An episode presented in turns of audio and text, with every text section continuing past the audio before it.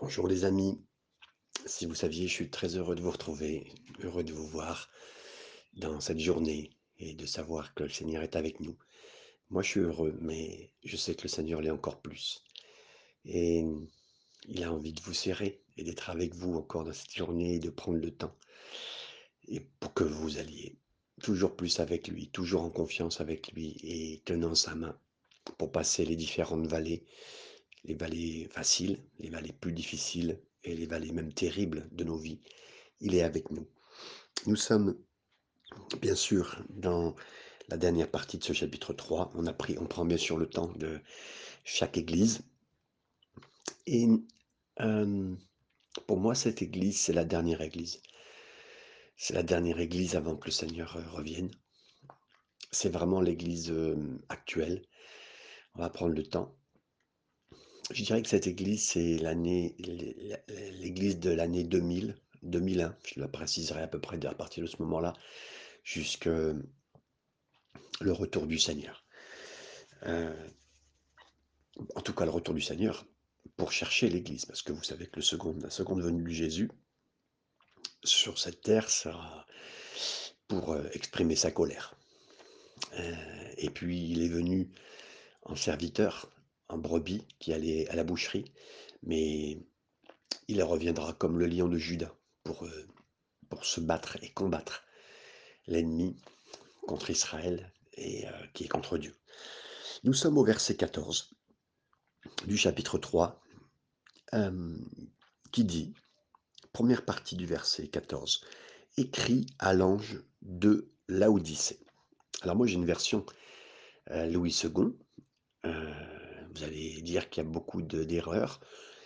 Il y a quelque chose qui n'est pas précisé, qu'on retrouve plus dans le texte anglais, hein, euh, qui est d'origine grecque, bien sûr, mais c'est pas écrit à l'ange de l'Église de l'Odyssée, hein, euh, écrit à l'ange de l'Église des Laodicéens.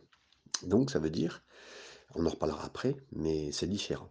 Alors, Revenons à l'Odyssée. Et pour ce qui est de l'explication de l'Église, nous la verrons au fur et à mesure. Pour moi, elle exprime parfaitement euh, la dernière Église. Mais ce n'est que mon avis quand je vous la donne, précisément. On est à peu près à 10 km au sud de Philadelphie. Cette ville de l'Odyssée est vraiment été le centre euh, financier de la région. Par conséquent, il y avait énormément d'argent à dépenser pour le divertissement. Euh, d'ailleurs, euh, par le divertissement, il y avait un amphithéâtre très connu de plus de 30 000 places, dont les ruines sont encore debout et qu'on peut encore voir dans la région. Et l'Odyssée était aussi connu à travers l'histoire pour sa politique. Il était politiquement très impliqué, très délicat dans le sens de dire que comme la ville a été construite de manière à ne pas pouvoir se défendre, c'est-à-dire qu'il n'y ait pas vraiment de, fortification de, la ville. Donc, pour éviter les soucis, puisqu'il n'y avait rien, il fallait bien se défendre pour parler avec ceux qui étaient là. Et donc, c'était un très, très, très inhabituel pour une ville ancienne. Hein, donc, il fallait que l'ambassadeur, la personne qui gérait, soit très conciliateur avec les gens. Donc ça voulait dire, la seule façon pour que la Odyssée s'en sorte, c'était de faire, euh, pour qu'elle survive, il fallait qu'elle fasse beaucoup de compromis avec ses ennemis pour pouvoir euh, y arriver. Euh, et aussi, comme l'a noté Aristote, la Odyssée était connue pour un collier qui était fabriqué, hein, donc au niveau médical, elle était très très impliqué au niveau médical aussi, particulièrement pour se coller, donc quelque chose, un liquide qu'on mettait dans les yeux pour mieux voir, qui était très apprécié aussi dans le milieu et le monde antique. Donc tous ces facteurs vont faire partie de ce que Jésus va dire à ce groupe. Alors, je le répète, prenez bien note que pour la première fois, c'est pas à une église locale précisément, mais au Laodicéen. Ça veut dire en fait, c'était pas localement qu'ils se mettaient, mais ils se sont on va dire, c'était presque la ville autour, les gens qui étaient laodicéens quelque part dans l'âme. Donc ça ça change pas beaucoup de choses, mais heu, ça signifie que bon, quelque part, c'était un état d'esprit, hem, ce style d'église et j'aimerais vous dire aussi, je crois on en reparlera précisément et bien explicitement, que des états d'esprit de fin des temps, parmi les chrétiens, vont se manifester et on va les voir particulièrement, heu, au travers de cette lettre, hein. L'église de Laodicéens des Laodicéens, elle est particulière, elle est bien sûr, heu heu, le Seigneur la connaît, le Seigneur la voit et va lui parler. Donc le mot Laodicée, le mot grec de laos, dont on tire notre mot laïque, hein, laïcité, d'accord? Donc déjà, la laïque veut dire le peuple, hein. Donc c'est ça et heu, dicé, en grec encore une fois, ça ne ça signifie la décision. Ça veut dire décision ou la règle. Ça veut dire que l'église des Laodicéens était dirigée par un peuple, plutôt que guidée par le Seigneur. Je sais pas si vous comprenez ce que ça veut dire? Ah notre église, heu, c'est démocratique, c'est-à-dire que tous ensemble on prend les décisions. Heu, vous savez, Israël était quand même un peuple tellement différent parce que, heu, capable d'avoir Dieu comme père et comme dirigeant, comme Dieu. Et c'était pas ni «le roi» entre guillemets, ni ses sujets ou le peuple qui décidait, c'était pas une démocratie, c'était une théocratie. Et maintenant, beh, les églises, en tout cas de la fin des temps et pour moi celle que dans lequel nous sommes, c'est plutôt qu'est-ce que les gens disent, plutôt que ce que Dieu dit. Heu et ça, c'est terrible. Donc heu, l'église de Laodicée, en tout cas de l'époque, était dans cette décision que ça soit enfin en tout cas la ville était comme ça, que le peuple décide, plutôt qu'être guidé par Dieu. Et donc cette mentalité était là. La mentalité de Laodicée, elle demeure, elle est là. Et je suis étonné que même des églises influentes, dont dans les moments, hem heu, les moments importants, heu, sont là, ben, il y a des y a des cultes, il y a des y a des réunions, hein, tout ça, mais et des fois et je pense à certaines églises américaines, on voit des stars venir, des gens influents de, du monde non croyant, des célébrités, mais qui ont pas du tout une vie pieuse, qui ont pas une vie chrétienne, mais ils sont invités donc ça fait du buzz, ça fait du vous savez, heu, nous allons être, heu, cette église qui fait le buzz même sur internet parmi les chrétiens, l'église la plus vue, la plus ceci, la plus cela, qui va mettre, heu, de la force médiatique. Alors attention, je suis pas du tout contre parce que Dieu peut s'en servir et j'en crois vraiment, hein. Mais quand même, on peut montrer des célébrités, mais qui ont pas vraiment pris position pour Jésus. Et vous savez, heu, pris position pour Jésus dans le milieu des du showbiz, heu, je me permets de le dire puisque pendant 2 ans le Seigneur a permis que moi-même ainsi que le pasteur Paul Ettori, heu, à l'époque, hein, donc là je vous parle de ça maintenant il y a plus de 20 ans et une jeune femme, Élisabeth, qui est sur Paris, nous étions à 3 et impliqués dans le milieu, heu, du showbiz. Donc heu, on a vu certaines choses. On a vu que le showbiz, pouvait même touché par Dieu, mais on savait aussi ce qu'il devait faire et il pouvait même se compromettre avec nous, d'être avec nous, mais il fallait prendre position et voilà. Donc pour vous dire que oui, on peut avoir des des choses, des personnes, on et puis avoir un attrait, heu, justement parce qu'on n'a pas de défense, on n'a pas de mur de défense, alors on voilà, on va faire un compromis avec tout pour avoir des problèmes. Mes amis, je parle de de l'homosexualité, parce que ça, dans la fin des temps, ça va être très, très, hem, des enjeux. C'est déjà un enjeu, heu, spécifique, voilà. Il y a un président en France qui a ouvert les portes à tout ça dans les années 2012-2015, heu, même un petit peu avant 2010-2012. Heu, monsieur Hollande, hein, heu, ancien président, il a ouvert les portes au mariage pour tous. Donc heu, bon mais je peux vous dire que voilà, je le dis je le dis en tant que chrétien, malheureusement, nous sommes contre l'homosexuel, pas contre l'homosexuel l'homosexualité, on est contre l'homosexualité, pas contre l'homosexuel lui-même, hein, on est contre le péché.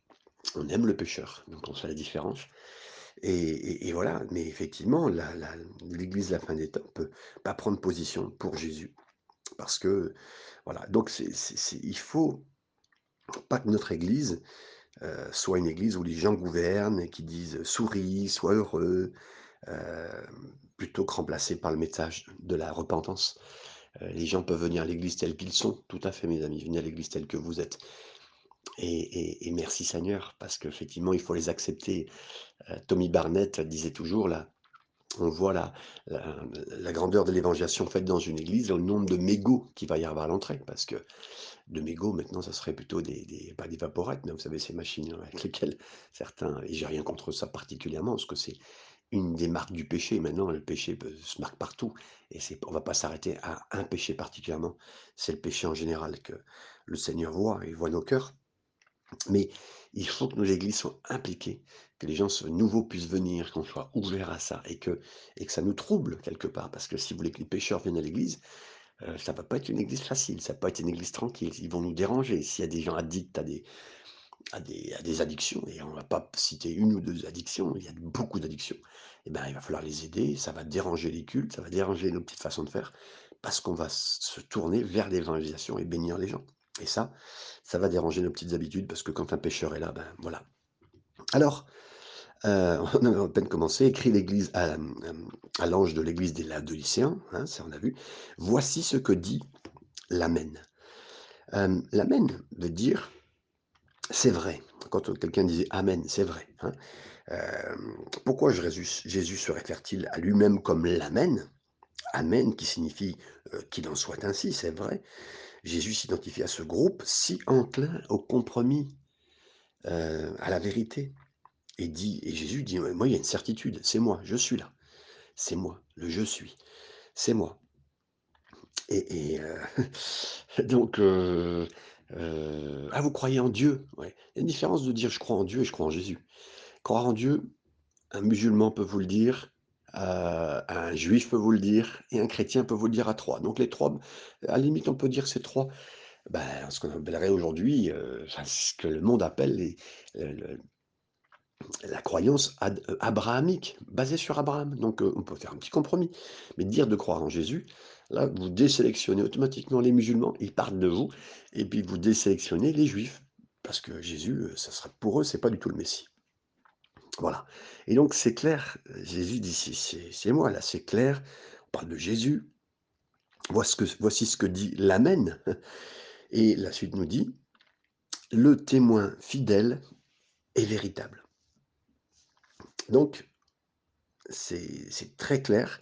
Le grec, le mot grec, heu, témoin, c'est martus, hein, d'où nous tirons le mot martyr et qu'est-ce que c'est un témoin? C'est celui qui vit tellement comme Jésus et qui est tellement amoureux de Jésus qu'il finit par être crucifié comme Jésus, comme Jésus été crucifié et mes amis, je crois qu'à dans les, mmh, les l'époque qu'on va vivre, qu'on commence déjà à vivre depuis un certain temps, être croyant, ben, c'est plus que cela, c'est plus que ce qui se passe. On dit aux gens clairement: «On est croyant» et ça peut mal finir pour nous et je pense particulièrement aussi parce que pour nous, c'est bien en tant que pays développé, européen, mais des frères et sœurs au Pakistan, en Inde, en ce moment, c'est ça va être très compliqué, c'est très compliqué. En Russie, en Chine, heu, la Russie est en train de tourner malheureusement avec tout ce qu'on sait. Heu, beaucoup de choses vont se passer, c'est sûr et certain. Donc heu, la Bible le dit pareil, 2 Timothée chapitre 3 verset 12: «Tous ceux qui vivent pieusement en Jésus-Christ seront persécutés». Hem, c'est ne parlez pas de souffrance. Certains vont dire: «Les Laodicéens vont dire: «Mais non, ne parlez pas de souffrance, la souffrance en Jésus, le Seigneur veut pas ça». Non, non, non. On veut pas juste être positif et heureux les amis. C'est je je merci Seigneur, je suis je remercie le Seigneur que dans toutes mes épreuves, il a été là et je peux te parler des épreuves. Il y en aura, mais le Seigneur a dit: «J'ai vaincu le monde, je serai avec vous jusqu'au bout. J'ai vaincu le monde, n'ayez pas peur». Mais et des des des problèmes jusqu'à bout, il y en aura. Donc les Laodicéens voulaient pas trop parler de ça, ils voulaient pas entendre parler de souffrance, de persécution ou de martyrs parce que dans l'église de Laodicée, bah, il y avait vraiment beaucoup de compromis. Donc ils voulaient éviter la souffrance, ils voulaient éviter tout ça Alors, allez, comment on va sortir en 10 points de la souffrance? Mais mes amis, je suis pas pour la souffrance, dans le sens où je suis pas maso, mais je sais que le plan du Seigneur, il faut y passer et certains veulent pas y penser, mais avec l'aide du Seigneur, la vérité, c'est que si nous vivons pieusement, on va devoir se faire clouer, on va se faire clouer par les gens et merci Seigneur, certains ne sont pas prêts, dans notre génération, à vivre des moments difficiles, ils vont Vous savez, on est dans une, société, génération qui, heu, on est malade, un médicament, tout de suite, voilà. J'aimerais vous le dire, c'est même pas le Seigneur en premier, mais c'est un médicament. On prie pas et je je le dis, je ne prie pas toujours quand je suis malade. Non, je pense à: «Qu'est-ce que je peux prendre? Qu'est-ce que je peux faire?»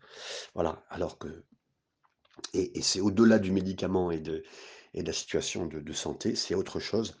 C'est cette vérité, heu, de mettre vraiment Jésus en premier. la souffrance avec lui, en lui et avec sa main qui nous tient. Maintenant, mes amis, attention, quand je vous dis ça, des fois on vit une maladie très grave, très importante et heu, on a besoin de choses qui vont nous aider au niveau de la souffrance maladive. Donc là, je ne vous parle pas des soins palliatifs, heu, qui peuvent être donnés, en hôpitaux et voilà. Bien sûr que nous sommes dans une génération qui va tout faire pour pas qu'on sente la souffrance, ça c'est notre point. Mais dans le milieu spirituel, nous voulons ne pas éviter la souffrance si elle est envoyée Et même si des fois elle est envoyée par le diable, nous voulons dire: «Seigneur, tu contrôles, tu es au-dessus de tout ça». Parce que, mes amis, nous allons vers des temps qui vont être de plus en plus compliqués. Donc là, si vous dites que le Seigneur ne peut pas envoyer la souffrance, il peut bien sûr ne pas l'envoyer, mais elle peut être envoyée par le diable, mais sous la conduite du Seigneur. La Bible dit que le jour du déluge, Dieu est assis sur son trône. Donc, ça veut dire qu'il peut y avoir tout un tsunami dans ta vie, mon frère, ma sœur, mais le Seigneur peut contrôler. Donc là, j'ai voulu vraiment faire un point avec vous sur ce côté de ce qu'il est le fidèle, le témoin fidèle et véritable, donc vraiment euh, le témoin là de le martyr est, véritable. Ouais, le Seigneur va, va être vrai, va être avec vous dans tous ces moments et il veut vraiment agir. Ensuite, le commencement de la création de Dieu. Alors, tous ceux qui sont dans des, dans des sectes utilisent ce verset pour vous dire, bah oui, euh, voilà, vous avez vu, il nous est dit quand même que Jésus est créé, donc il n'est pas égal au Père, puisqu'il a été créé. Dieu est éternel, lui a été créé. Non, non, le mot grec traduit par commencement, hein, qui commence par commencement, et c'est arche, qui veut dire, qui signifie en fait l'origine. Donc, Dieu le Père a créé toute chose par le Fils, à son origine, par la puissance de l'Esprit. Alors, toutes choses ont été créées euh, par le Fils, vous trouvez ça au Colossiens, chapitre 1er, verset 16. Par la puissance de l'Esprit, et il y a des gens qui ne croient pas au Saint-Esprit, même des chrétiens, j'ai entendu parler de ça récemment. Genèse chapitre 1er, verset 2. Voilà, et dans les derniers jours, la question va continuer, mais qui est le créateur? Qui est le créateur? Les gens euh, est tellement capables de créer des choses, de recréer même un bras, une jambe s'il le faut, euh, de une chirurgie esthétique reconstructive, voilà. Mais l'évolution, faisant partie de la tromperie de la fin des temps aussi, euh, il n'est pas surprenant que l'église des Laodicéens, il y a des questions qui concernent la création. Et là, le Seigneur dit, mais mes amis, là, là, je suis le commencement et la, commencement de la création de Dieu. Et c'est important de bien, bien sûr, euh, se garder de cette pensée-là. Versets 15 et 16. Je connais tes œuvres, je sais que tu n'es ni froid ni bouillant. Puisses-tu être froid ou bouillant? Oui, ainsi, parce que tu es tiède et que tu n'es ni froid ni bouillant, je te vomirai de ma bouche. Dans la ville sœur de Laodicée, et Hiéropolis, se trouvaient des sources d'eau chaude, à partir desquelles le, gouvernement même turc actuel essaye de tenter d'extraire de l'énergie géothermique. Bon. Mais pour profiter de cela, ils avaient fait un aqueduc qui été construit et qui transportait l'eau chaude euh, de Hierapolis à Laodicée et aussi à Colosse. En théorie, c'était une super idée de transporter de l'eau euh, qui était chaude à un endroit à un autre. Mais en réalité, au moment où l'eau a atteint Laodicée, elle était tiède. Et en plus, comme l'eau tiède coulait dans leur ville, euh, les Laodicéens savaient que l'eau chaude était utile. L'eau froide, c'était rafraîchissant, mais l'eau tiède, à quoi ça pouvait servir? Pas grand-chose. Alors le Seigneur leur dit, à cette église qui sait ce que ça veut dire, qui vivent la chose. Mais si tu es chaud, je peux t'utiliser. Si tu es froid, je peux m'occuper de toi parce que tu sais où t'en es. Tu es, froid et tu le sais. Mais si tu es tiède, tu n'auras ni trop assez chaud, ni assez froid pour que je te corrige. Ni assez chaud pour que je t'utilise, ni assez froid pour que je puisse amener ce qu'il faut comme correction dans ta vie. Et c'est là le point. C'est là que le point le dit. Et à la fin des temps, l'église dans laquelle nous sommes, on est tiède. On n'est pas chaud pour le Seigneur. Et je parle pour moi, mes amis, je parle, parle pas pour vous, vous ferez ce que vous voulez avec ça, mais on n'est pas chaud, on n'est pas bouillant pour le Seigneur. Pourtant, vous savez, les, les, chéroubim, les, les anges les plus proches du Seigneur, c'est les chéroubim, c'est les brûlants. Les brûlants. Euh, quand vous allez dans un stade de foot, les, plus brûlants, les plus chauds supporters, vous allez à côté d'eux, c'est ils sont les plus chauds. Du A à Z, ils supportent leur équipe. Et c'est ça, le Seigneur demande, mais sois, sois passionné, ou rien du tout, mais pas entre les deux. Allez, je vais à l'église, je lève les mains, j'adore le Seigneur, waouh, je rentre dans l'adoration dans comme jamais, et puis après, euh, non.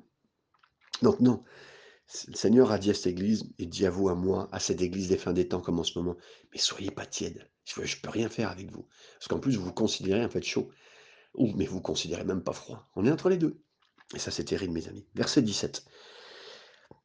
Parce que tu dis, je suis riche, je me suis enrichi, et je n'ai besoin de rien, et parce que tu ne sais pas que tu es malheureux, misérable, pauvre et nu, je te conseille d'acheter de moi de l'or éprouvé euh, par le feu. On n'arrivera pas tout de suite pour cette partie-là, du verset 18, mais à cette église qui était euh, de la Odyssée, je vous l'ai dit, cette ville était très euh, connue aussi pour son, son côté de finance, ses banques assez connues, et donc faisait quand même que la ville vivait dans l'opulence, beaucoup de sous. Et ben, bien sûr, cette église, elle vivait un peu comme ça. Hein, et cette église, elle parlait pas beaucoup de la réalité. Hein, parce que tu dis, hein, là, on est, on est bien au verset. parce que tu dis, je suis riche, je me suis enrichi, je n'ai besoin de rien. Là, on parle plus. Donc, en fait, puisqu'on est tiède, et puis qu'en plus, on, pense qu'on est riche, mais on ne parle pas de la réalité. En plus, on, pense que tout va bien. Et en plus, avec les finances. Mes amis, le peuple chrétien européen ou civilisé, les finances sont là. On a tout ce qu'il faut pour vivre. Donc, on se sent bien. On n'a pas besoin, euh, voilà, on n'a pas besoin de rien. Alors que, ben, en fin de compte, en fin de compte, donc on parlera moins de la réalité du péché, parce qu'on a l'impression que tout va bien. Euh, on a mis en avant le besoin du corps les besoins du physique, les besoins d'une maison, les besoins essentiels des hommes et des femmes de cette terre, qui sont physiques, hein, qui sont même de protection, qui sont légitimes. Hein, euh, manger, boire, dormir, euh, être protégé, c'est des besoins légitimes. Donc il n'y a pas de souci avec ça. Mais la réalité la spiritualité, c'est autre chose. Donc on mélange des fois le fait d'être bien avec des finances et tout ce qu'il faut, et euh, être dans un pays opulent, même si aujourd'hui les, choses sont bien attaquées avec ce qu'on est en train de continuer à vivre depuis 2001, j'aimerais le dire, depuis, c'est pour ça que je vous ai dit que cette église, allait, moi je la, précise dans les années 90, 2000, je vais dire, ben, depuis 2001, qu'est-ce qui s'est passé? Le 11 septembre, les tours ont été touchés, les finances ont été touchées, les, moments importants d'économie ont fait que ben, tout s'écroule, les amis. Depuis un certain moment, les choses s'écroulent. Ce que les hommes et les femmes sur lesquels s'appuient sur cette terre, les finances, sont en train de s'écrouler. Et là, voilà. Et donc là, je reviens à ce que je dis maintenant sur la réalité de l'Église de l'Odyssée, qui croit plus trop à toutes ces choses. Mes amis, c'est important de parler de la réalité du péché, du besoin de la repentance, de la croix de Christ, et, et de se tenir debout pour parler de la réalité de l'éternité. Et, Jésus a dit, mais si vous pensez que vous êtes riche, mais vous, vous êtes appauvri, vous êtes appauvri. Et là, c'est plus qu'une question de finance, c'est une question de réalité spirituelle. On est pauvre, et tu penses que tu vas bien, mais tu es misérable. On est misérable. Et voilà, comprenez bien, on a mélangé les besoins physiques et spirituels ensemble, alors que et puis à cause de cela, on en a fait des, raccourcis aussi pour notre spiritualité, pour notre vie spirituelle. Euh, Seigneur, ben oui, Seigneur, euh, tu sais ma liste de besoins, tu sais ce que j'ai besoin, d'un travail, de, de... Non, c'est très très bien, et le Seigneur va répondre, mais la réalité, elle est plus profonde que celle-là. Alors il se dit, je te conseille, maintenant qu'il y a les finances, je te conseille d'acheter de moi de l'or éprouvé euh, par le feu, afin que tu deviennes riche. Euh, dans la, dans des temps bibliques, les fondeurs, ceux qui fondaient donc les métaux, ils prenaient l'or qui venait des, mines et ils la chauffaient au feu, à la flamme, jusqu'à ce que l'or se liquéfie, d'accord?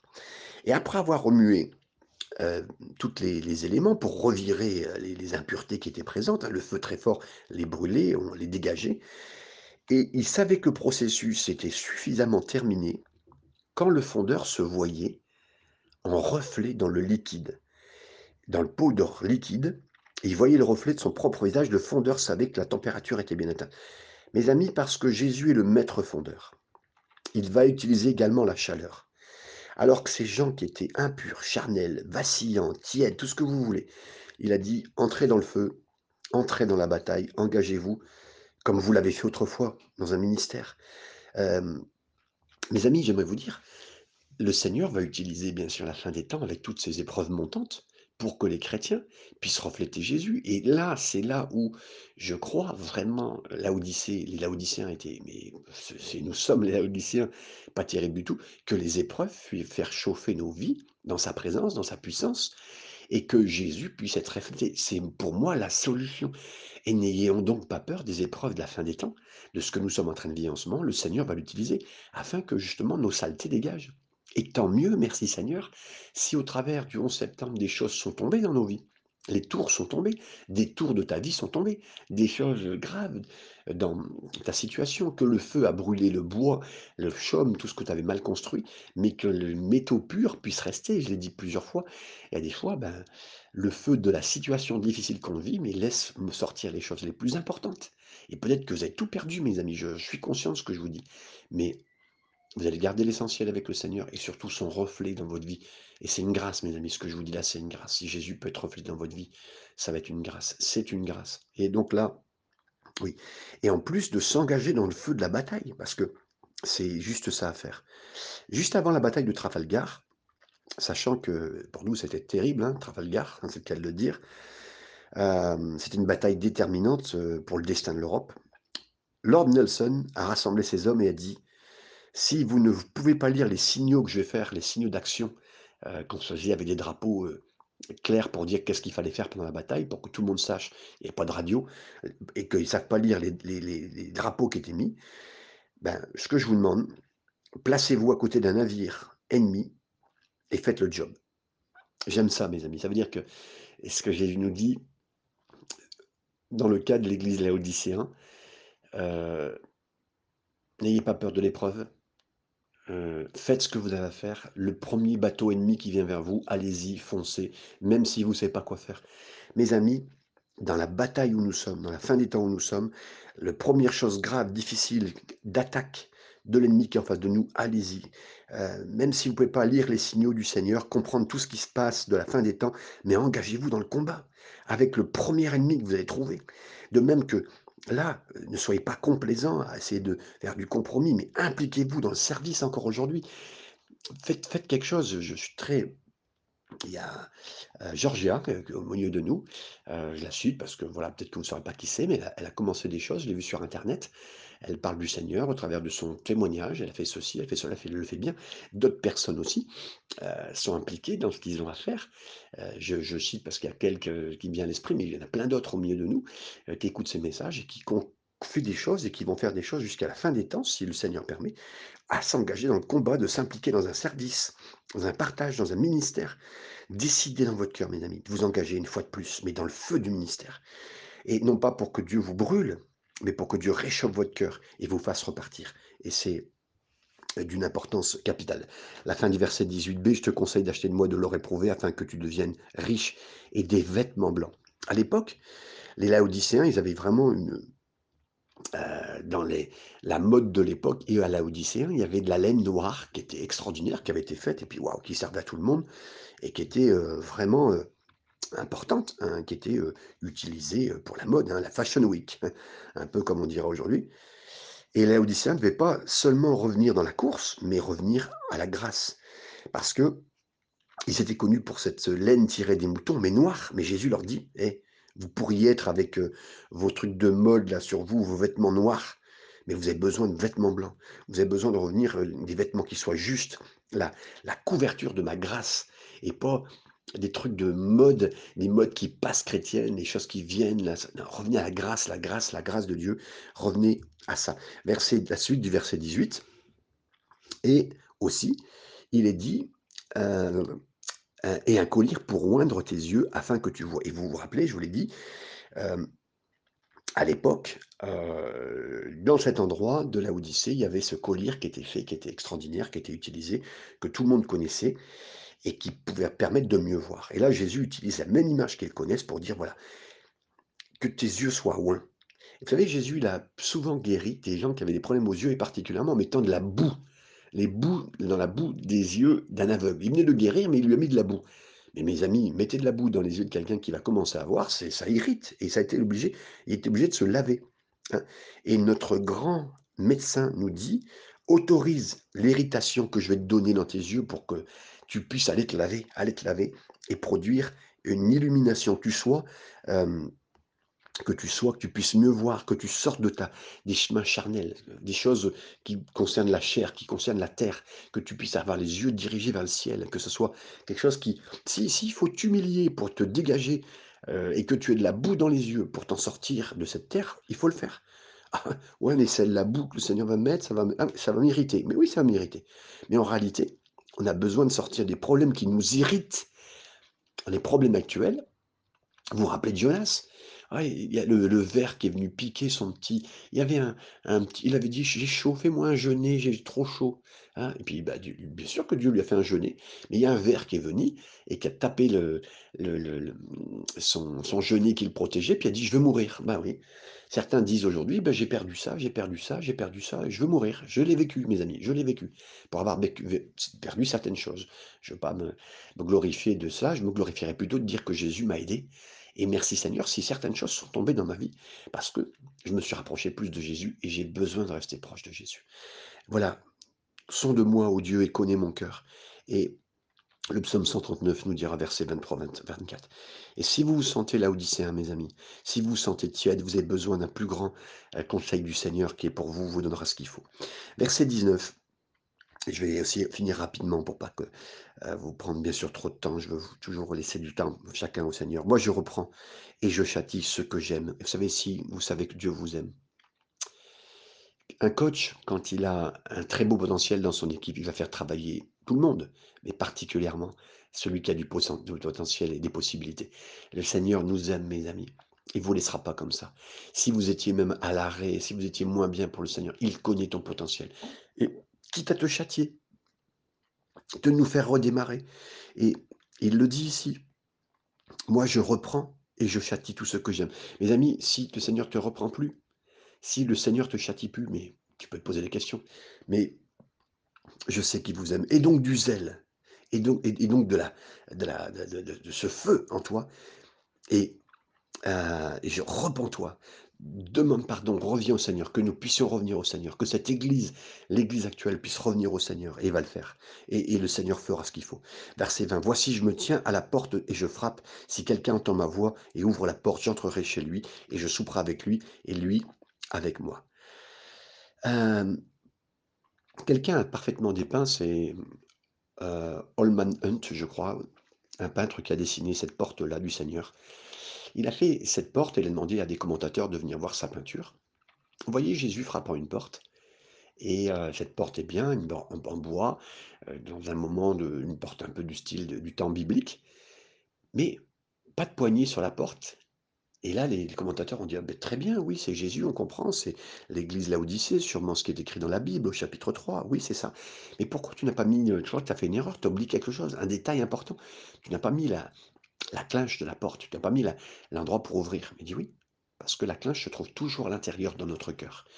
Mais mes amis, on a toujours utilisé ce texte-là pour les personnes nouvelles, alors que là, Dieu parle à une église et Jésus dit: «Mais hé, je suis dehors et tu m'as pas ouvert». Mes amis, il y a des églises où il n'y a plus Jésus. On parle plus de Jésus et pas seulement et de la croix et pas seulement que de la croix, parce que c'est un état d'esprit la croix, c'est pas seulement dire la croix, la croix à chaque réunion, non, pas du tout. Mais voilà, mais mes amis Jésus dit même: «Je suis dehors de l'église». Imaginez-vous? C'est terrible, la fin des temps, Jésus sera dehors de l'église, de certaines églises et peut-être de nos églises. Alors revenons au Seigneur et le Seigneur a dit: «J'entrerai avec lui, je souperai avec lui et lui avec moi». Verset 21, «Celui qui vaincra, je le ferai asseoir avec moi sur mon trône, comme moi j'ai vaincu et me suis assis avec mon Père sur son trône». Celui qui vaincra, celui qui vaincra à la fin des temps, celui qui sera un vainqueur en Jésus, celui qui vaincra son péché, celui qui vaincra par la grâce du Seigneur, bien sûr, son péché, qui fera tout ce qu'il faut pour gagner, qui sera vainqueur en lui. Heu, et soupera avec nous et ouvre ton cœur au Seigneur. Le laisse pas dehors, le laisse pas, heu, en dehors de plus de Jésus dans ta vie. Dis-moi plus de Jésus dans ta vie, laisse-le rentrer plus de Jésus dans ta vie et celui qui a des oreilles pour entendre, entende bien sûr, hein et j'ai des oreilles mes amis et je veux entendre ce que le Seigneur dit aux églises. Que le Seigneur soit béni. Ne soyons pas heu, entendons bien tous ces mauvaises choses que seront et qu'est actuellement l'Église de la fin des temps et demandons au Seigneur sa grâce et sa force au travers de tout ce qu'on a entendu ce matin, dans cette journée ou dans cette soirée. Que le Seigneur vous bénisse. Passez une très bonne journée avec Jésus. Amen.